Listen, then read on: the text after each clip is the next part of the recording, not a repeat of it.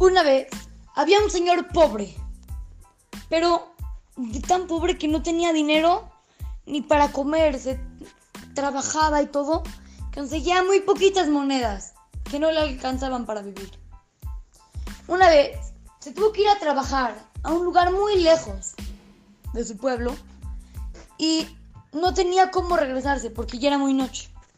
Cuando de pronto ve un carruaje, un carruaje que va a toda velocidad. El señor pide un aventón, este pobre pide, un aventón. ¿Me pueden llevar a tal ciudad? Sí, con mucho gusto, súbete. Cualquiera de nosotros que haría. Ah, bueno, pues nos vamos a platicar con el conductor, con la persona que está ahí en el carruaje, pero este pobre no. Él, como estaba muy cansado, se acostó ahí en el asiento, se acostó. Luego vio que había una máquina para hacer café. Agarró, se preparó un café calentito y la estaba disfrutando. Luego va por unas donitas, se prepara una torta y todo acostado rico, comiendo y tomando café. Ya luego baja en su pueblo, dice ya aquí bajo y se baja. Sus hermanos que lo estaban esperando se quedan impactados.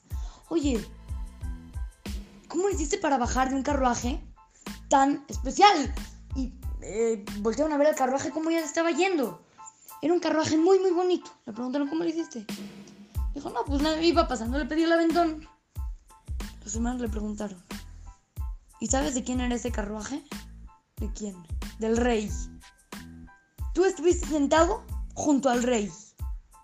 ¡Qué tonto! Podías haber pedido lo que tú quieras. Podías haber dicho que te den trabajo, que dejes de ser pobre, que tengas una vida buena. ¿Y tú qué hiciste? Ah, te acostaste a tomar café.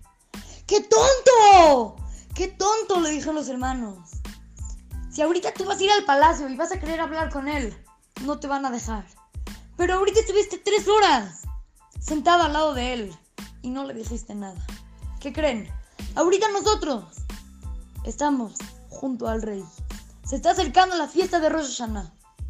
Hay que pedir, hay que aprovechar que Hashem está sentado junto a nosotros. Siempre está, pero esta vez está mucho más cerca.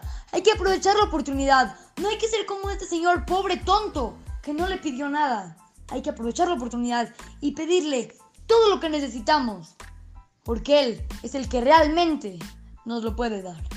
Así es que, lo saluda su querido amigo Shimon Romano para Try to Go Kids, Talmud Torah, Monte.